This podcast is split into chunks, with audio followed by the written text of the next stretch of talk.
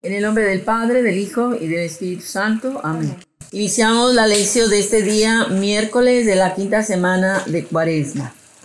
El texto que vamos a leer está en el Evangelio de San Juan, capítulo 8, versículos del 31 al 42. Miércoles de la quinta semana de Cuaresma. Y vamos a meditar en el texto del Evangelio de San Juan, que está en el capítulo 8, versos del 31 al 42. Bueno, pues vamos a iniciar esta lección con la invocación al Espíritu Santo, para que Él nos instruya, para que Él nos ilumine, para que Él nos hable al corazón, para que Él toque nuestras vidas, para que Él nos revele la palabra. Ven Espíritu Santo, ven Espíritu Santo, ven Espíritu Santo. Ven Espíritu Santo, ven Espíritu Santo. Ven Espíritu de revelación, ven Espíritu Santo. El Espíritu de Dios está en este lugar. El Espíritu de Dios se mueve este lugar. Está aquí para consolar. Está aquí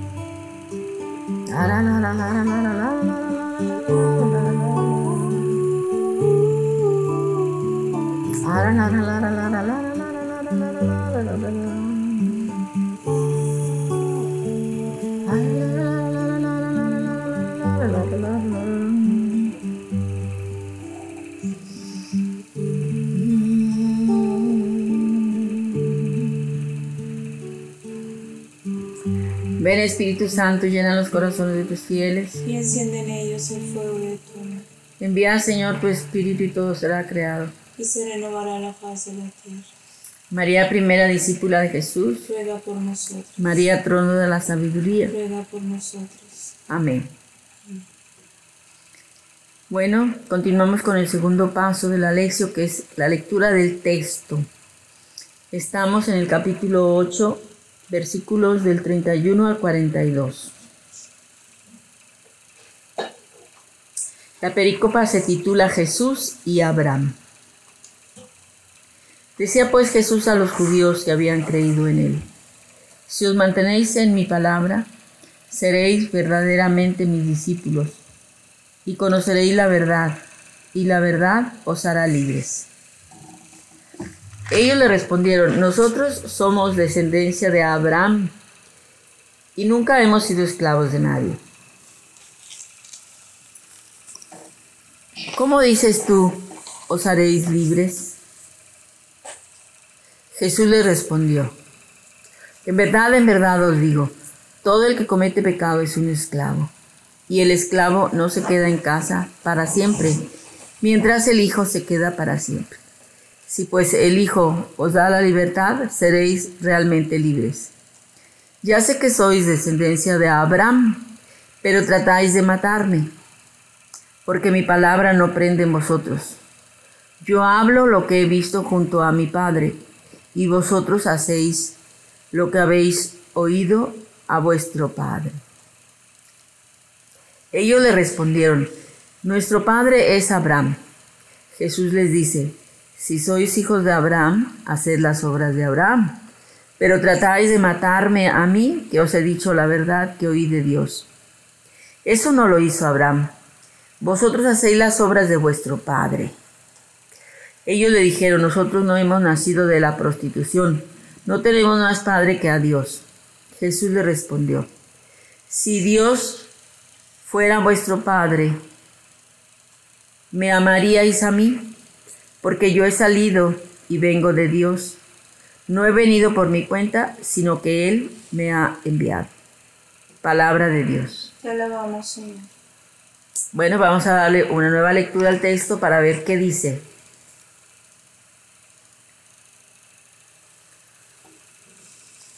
Bueno, pues entramos a este tercer paso de la lección donde vamos a averiguar qué dice, qué dice el texto. Vamos a ubicarnos primero en el, espacio, en el tiempo y en el espacio. Para eso necesitamos regresarnos al capítulo 7. El título de todo este conjunto de temas que tratan los capítulos 7 y 8 y 9 y 10, todos estos tratan de la gran revelación mesiánica y la gran repulsa. O sea que poco a poco Jesús va revelándose, revelándose ahora como Dios, como el Mesías, y, en una forma muy directa y muy clara y por lo mismo va encontrando muchísimo rechazo en los judíos. En este caso, cuando decimos judíos que rechazan a Jesús, se refiere, esta San Juan se refiere a los fariseos, los sacerdotes, los escribas, que eran el equipo que repudiaba a Jesús porque decía que era el Mesías y lo perseguían para matarlo. El día de ayer vimos que Jesús les reveló que era el mismo yo soy, el que le dijo a Moisés yo soy, ¿verdad? Que él, él era, él es, dice, porque si no creéis que yo soy, moriréis en vuestros pecados. Y bueno, pues con eso y se lo volvió a repetir cuando haya levantado al Hijo del Hombre, entonces sabéis que yo soy. En el versículo 24 y en el 28. Y que no hago nada por mi propia cuenta. Bueno, en esas discusiones están, ¿verdad? Y entramos al tema de ahora, que es continuidad del, del mismo tema. Pero aquí ya en estos versículos que siguen del capítulo 8 se va a poner candente la relación, así tensa. Se dicen de todo. Jesús les dice a ellos hijos del diablo y ellos le dicen a él hijos de Samaritana y, y se dicen de todo. Le dicen a él que está endemoniado y bueno, eso no, no lo leímos ahora porque no, no lo marca, pero más adelante los versículos que siguen eso mencionan. Y por último, como, como el toque final, Jesús dice, en verdad, en verdad os digo, antes de que Abraham existiera, yo soy. Es el tercer yo soy de este capítulo 8. Y bueno, pues con eso reafirma que Él tiene una existencia eterna. Bueno, pero vamos a, a empezar por el versículo 31. Decía pues Jesús a los judíos que habían creído en Él, porque ya sabemos que que muchos creían en él. Esta repulsa era nada más de los líderes de los fariseos y sacerdotes y escribas, como ya les he dicho. Decía Jesús a los judíos que habían creído en él, si os mantenéis en mi palabra, seréis verdaderamente mis discípulos. Si os mantenéis en mi palabra, seréis verdaderamente mis discípulos. O sea que no basta con decirle a Jesús, yo te sigo, lo que, lo que hay necesidad de hacer es mantenernos en su palabra, conocer su palabra, leer su palabra, meditar su palabra y vivir sobre todo, vivir su palabra. Si no vivimos su palabra, no somos sus discípulos. Así dice aquí. Si os mantenéis en mi palabra, seréis verdaderamente mis discípulos y conoceréis la verdad. La palabra nos revela la verdad. La palabra de Jesús nos revela la verdad, porque Él mismo es la verdad. Aquí al pie de página trae esta explicación. La verdad es la expresión de la voluntad de Dios sobre el hombre, tal como nos ha sido transmitida por Cristo. O sea que toda la enseñanza de Jesús es lo que el Padre le enseñó y le dijo que, que nos dijera. Entonces, esa es la verdad es la expresión de la voluntad de Dios sobre el hombre tal como nos lo ha sido transmitida por Cristo. Entonces, si nosotros nos mantenemos en la palabra de Jesús, es así como nos convertimos en, en discípulos y al mantenernos en la palabra, conoceremos la verdad, que es mismo Cristo y todas sus enseñanzas. Eso es la verdad. Y la verdad os hará libres y la verdad os hará libres. Más adelante Jesús va, a decir de qué, de qué, de qué nos hace libres. Pero aquí enseguida los, los judíos contestaron, nosotros somos descendencia de Abraham y nunca hemos sido esclavos de nadie. Ellos entienden en una dimensión política y humana eso y Jesús se los está dando en un, en una, en un nivel espiritual. ¿De qué nos hace libres la verdad? Pues del pecado, de Satanás, del pecado, eh, de la angustia, de la maldad, de toda, la, de toda tiniebla, de la muerte final que es el infierno. De, de todo eso nos hace libre la verdad, que es Jesús mismo y todo lo que Él nos enseña. Ellos le respondieron, nosotros somos descendientes de Abraham y nunca hemos sido esclavos de nadie. Qué bárbaros, qué bárbaros. Toda la vida habían padecido dominación de otros pueblos. Primero en Egipto fueron esclavos 400 años, luego por los asirios, luego por los babilonios, luego por los griegos y luego por los romanos. Y en ese tiempo eran eh, esclavos, pudiera decirse, no tanto como esclavos, sino eran un pueblo que estaba dominado por los romanos en ese sentido, pues nunca habían sido libres. Ellos mismos se contradecían. Pero por sentirse hijos de Abraham, decían que eran libres, que nunca habían sido esclavos. ¿Cómo dices tú, os haréis libres? Jesús le respondió, en verdad, en verdad os digo, todo el que comete pecado es un esclavo. Ahí está. Ahí está Jesús mismo explicando a qué tipo de libertad ¿Y a qué tipo de esclavitud se refiere? Jesús se refiere a la esclavitud del pecado. Y de esa esclavitud sí que nos hace libres. Jesús, la verdad. Y el esclavo no se queda en casa para siempre, mientras el hijo se queda para siempre. Pues sí, el esclavo no tiene ningún derecho legal, ni social, ni de ningún tipo tiene, ningún derecho, ni siquiera es dueño de sí mismo. Y aquí, pues, por el pecado estamos sometidos, somos esclavos de Satanás. Y si seguimos esclavos de Satanás, pues no nos vamos a quedar en la casa del Padre. Mientras el Hijo se queda para siempre.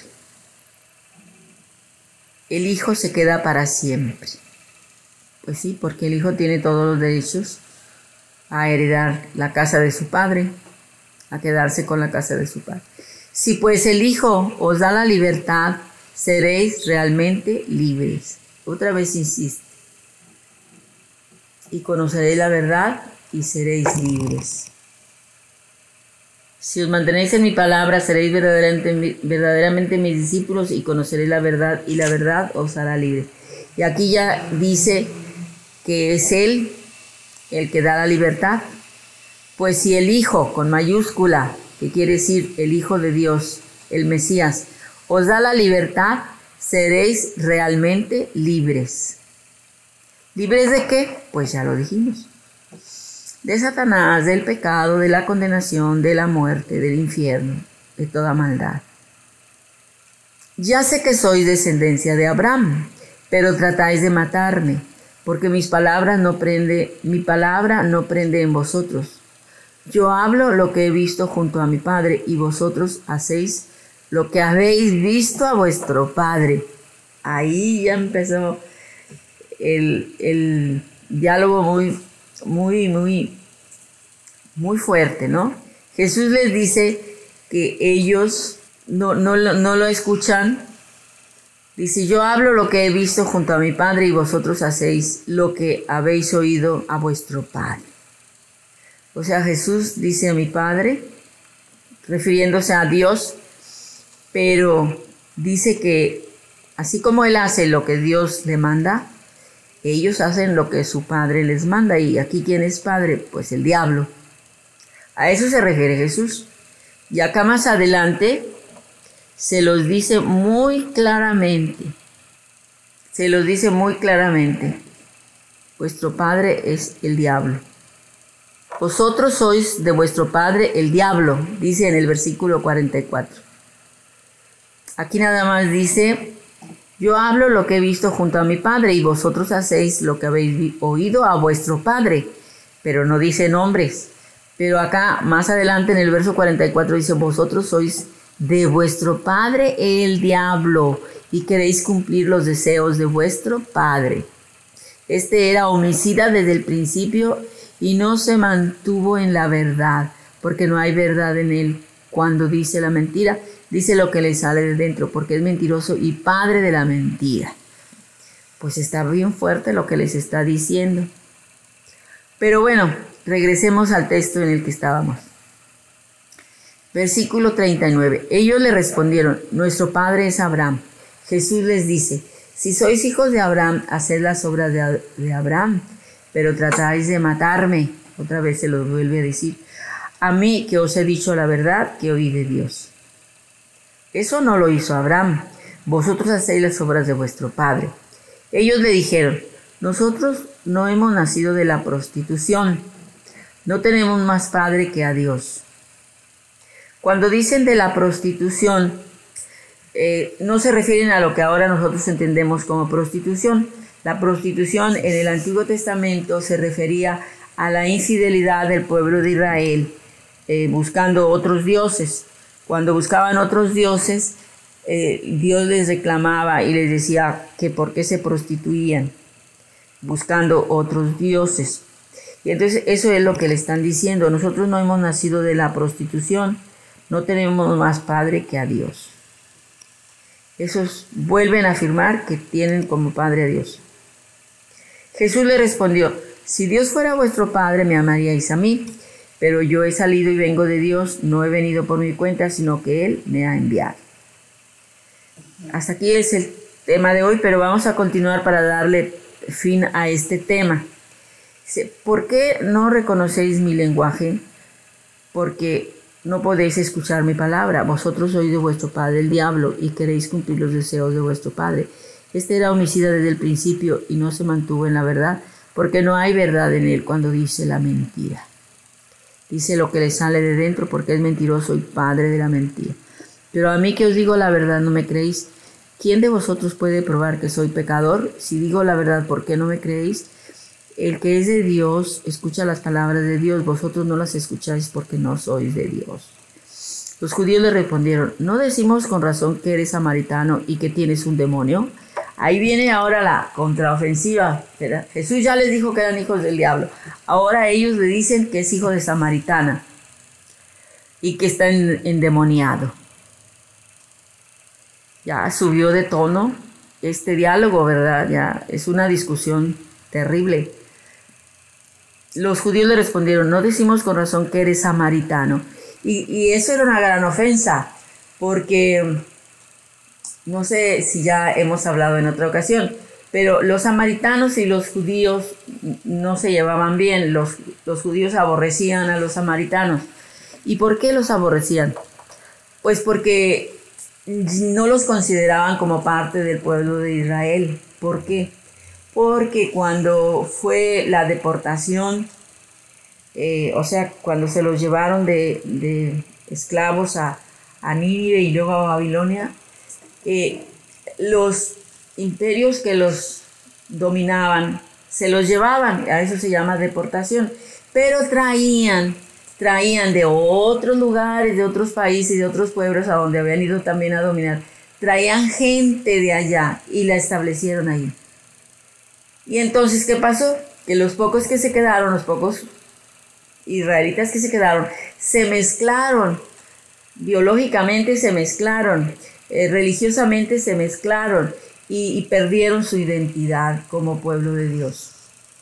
Se hicieron idólatras y algunos, no todos, pero entonces como no observaban mm, en su pureza la religión, la ley de Moisés, todo lo que para ellos era sagrado, para los judíos, los aborrecían y no se hablaban.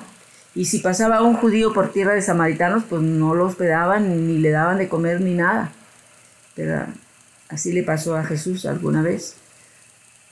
Y cuando se encontró con la samaritana, Jesús le pidió agua y le dice, ¿por qué me pides a mí de beber si yo soy samaritana y tú eres judío? Y, como judío no podía tomar agua de la, de la misma vasija de la samaritana, ¿no? Entonces era, era era un, una ofensa muy grande decirle a Jesús que era samaritano y que tenía un demonio. O sea que así fue como le contestaron cuando él les dijo que eran hijos del diablo. Y luego ellos, eh, Jesús les contestó, yo no tengo un demonio, sino que honro a mi Padre, y vosotros me deshonráis a mí. Pero yo no busco mi gloria, ya hay quien la busca y juzga. En verdad, en verdad os digo, si alguno guarda mi palabra, no, no verá la muerte jamás. Jesús sigue revelándose en medio de toda esta discusión. Él sigue afirmando que es Dios y que Él da la vida eterna. Le dijeron los judíos, ahora estamos seguros de que tienes un demonio. Abraham murió y también los profetas, y tú dices, si alguno guarda mi palabra, no probará la muerte jamás.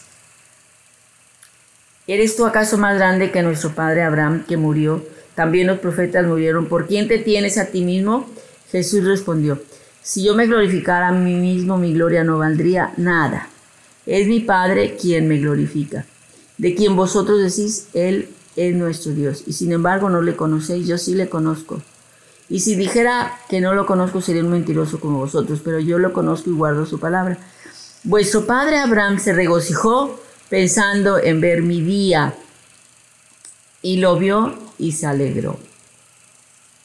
O sea, ¿qué fue lo que vio Abraham? Dice que es el acontecimiento de la venida de Jesús. Y entonces los judíos le dijeron, aún no tienes 50 años y has visto a Abraham. Pues ellos se quedaban en, el, en un nivel totalmente humano. Nada más lo reconocían como hombre. Jesús le respondió, en verdad, en verdad os digo, antes de que Abraham existiera, yo soy. Con eso termina la discusión. Jesús reafirma su origen divino, su preexistencia eterna. Entonces tomaron piedras para tirárselas. Pero Jesús se ocultó y salió del templo. Y luego vienen dos, capítulos que habla uno del nacimiento, del curación del siglo de nacimiento y eh, todo lo del buen pastor. Pero todo va en la misma línea.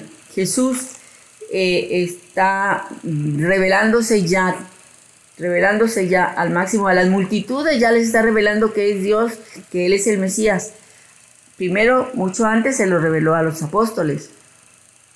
Pero ahora ya se lo está revelando a las multitudes, ya que lo escuchen de una vez por todas los, los sumo sacerdote, el sumo sacerdote y todos los demás sacerdotes y, y los fariseos y los escribas, que lo escuchen.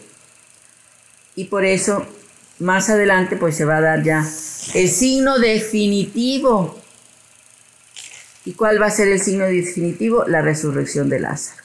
Ahí sí ya, lo resucitó después de tres días de muerto y, o cuatro días, algo así. Y, y, este, y entonces sí dijeron, no, no, este hay que matarlo ya, pero ya. Tomaron la decisión de matarlo ya. Porque no nada más la gente iba se iba detrás de Jesús, sino que ahora también a Lázaro, ¿verdad? Lo, lo promovían. Bueno, pues entonces aquí vamos descubriendo. Y también en el capítulo 11 Jesús se, se revela como el Mesías. Dice aquí, muchos de los judíos que habían venido a casa de María, la hermana de Lázaro, Viendo lo que había hecho, creyeron en él, pero algunos de ellos fueron a los fariseos y les contaron lo que había hecho Jesús. Entonces los sumos sacerdotes y los demás, los fariseos, convocaron consejo y decían, ¿qué hacemos? Porque este hombre realiza muchos signos. Si le dejamos que siga así, todos creerán en él y vendrán los romanos y destruirán nuestro lugar santo y nuestra nación. Bueno, pues ya tomaron la decisión de matarlo ya era la hora. Pero bueno, el tema de hoy habla primero que nada, si os mantenéis en mi palabra, seréis verdaderamente mis discípulos y conoceréis la verdad y la verdad os hará libre. O sea, nos revela Jesús cómo podemos ser verdaderamente sus discípulos manteniéndonos en, la, en su palabra. Y así conoceremos la verdad y la verdad nos hará libres. ¿Libres de qué? De Satanás, del pecado, él mismo lo dice más adelante. Y bueno, nosotros no, le, no le podemos decir tan enfáticamente como, como los fariseos. Nosotros somos libres, no somos esclavos de nadie. Bueno, ahora que conocemos a Jesús y servimos a Jesús, sí somos libres. Somos esclavos de Jesús, pero eso nos hace libres. Pero ser esclavos de Satanás, eso sí nos convierte en esclavos verdaderamente y nos destruye para siempre. Pues aquí vemos cómo Jesús se enfrenta. Este, este pasaje es el más, el más eh, violento que hay en, todo, en todos los evangelios. Este es el encuentro más violento entre los fariseos y entre Jesús, entre Jesús y los fariseos. Es un diálogo muy violento. Y Jesús termina enfatizando lo que les dice. En verdad, en verdad os digo, antes de que Abraham existiera, yo soy. Entonces aquí, aquí se, cumple este título, la gran revelación mesiánica y la gran repulsa, o sea, el gran rechazo. En nuestros días también muchos, sabemos que muchos rechazan absolutamente la divinidad de Jesús. Esto es lo que están rechazando los fariseos. La divinidad de Jesús es lo que están rechazando. Y nosotros, los cristianos, creemos que Jesús es Dios. Todo cristiano, que, se diga cristiano, que no acepte el misterio de la Santísima Trinidad, que el Padre es Dios, que el Hijo es Dios, y que al encarnarse lo, lo llamamos Jesús, y que Él es el Mesías, y que es Dios, el profeta, el, el ungido, el salvador del mundo. Todo el que, el que proclama eso encuentra la salvación. Pero hay mucha gente que rechaza la divinidad de Jesús. Rechazan definitivamente la divinidad de Jesús. Y el primero que la rechaza es Satanás. ¿Saben por qué? ¿Quién era Satanás? Era un ángel, el más bello.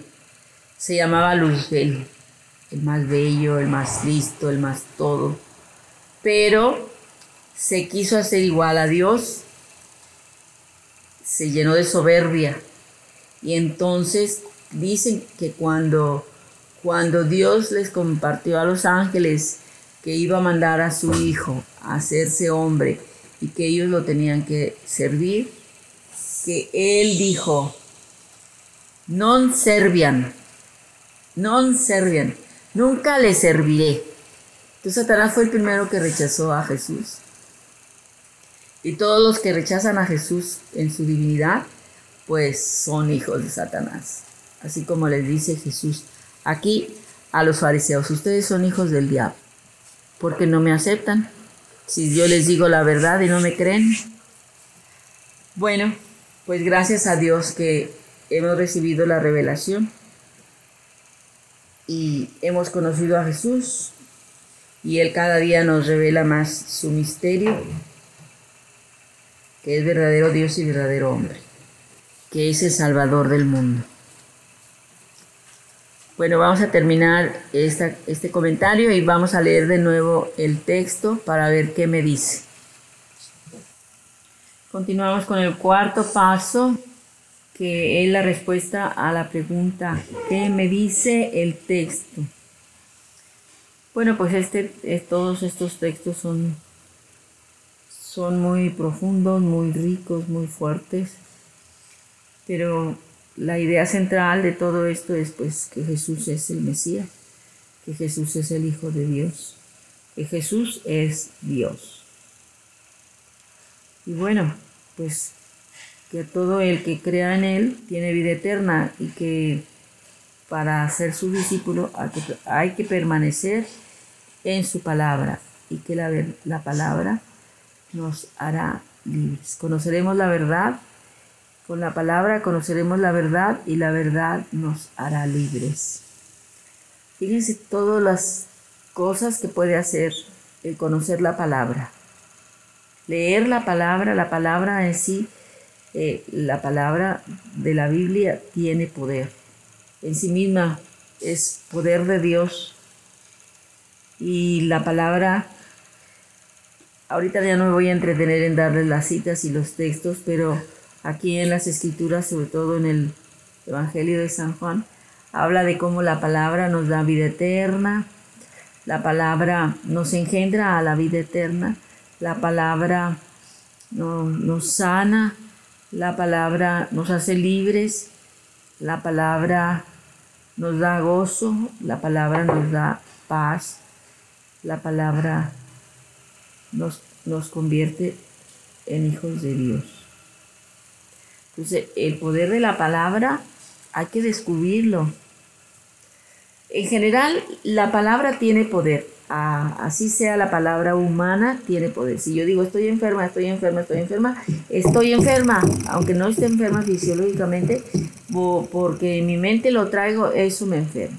Dicen que lo que decimos se graba en, un centro del cerebro que, que es el del oído y que ese centro controla todos los demás centros nerviosos. Entonces, si yo digo estoy enferma, ese, ese centro nervioso repite estoy enferma, estoy enferma. Y a todos los centros nerviosos les repite, estoy enferma, estoy enferma, estoy enferma. Y por supuesto que me siento enferma. Bueno, si eso puede hacer la palabra humana, ¿cuánto no podrá hacer la palabra de Dios en nuestra vida? Por eso hay que leer mucho la palabra de Dios, por eso hay que memorizarla, eh, meterla en lo profundo de nuestro ser, en nuestra mente, en nuestros pensamientos, leerla, meditarla, descubrir la verdad que hay en la palabra y el poder que hay en la palabra.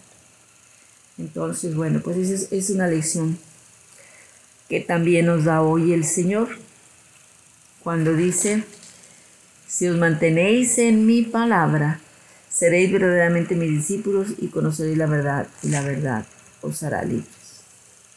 Vamos a terminar con una oración instante. Te damos gracias, Señor, por tu palabra que nos revela tu misterio como verdadero Dios y como verdadero hombre. Gracias, Jesús. Gracias porque quisiste revelarte a los hombres. Jesús, Jesús, Jesús, Jesús. Te reconocemos como Dios el Hijo Eterno del Padre, el Verbo encarnado.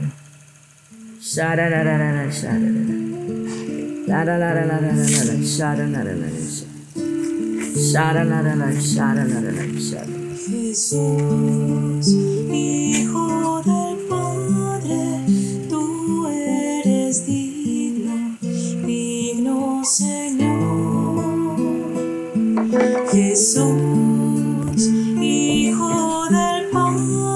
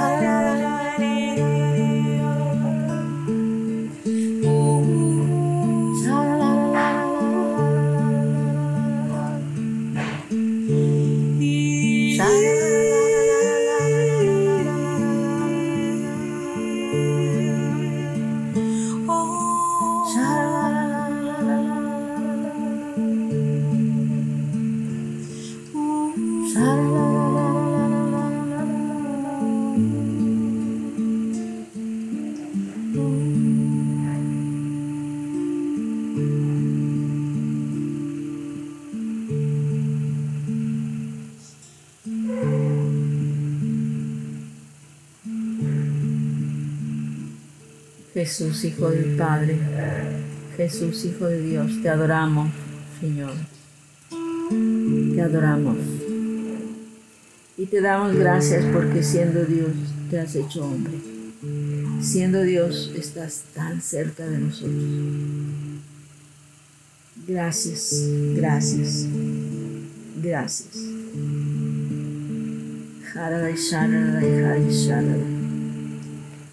برای خرایش شبره برای برای خرایش شبره برای خرایش شبره برای خرایش شبره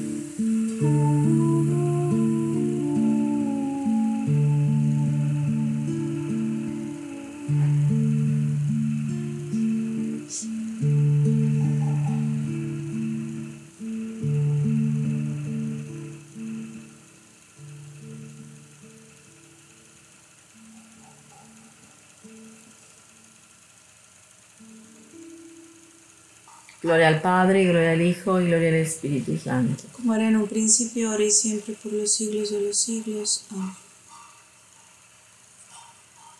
Que Dios les bendiga hermanos hasta mañana.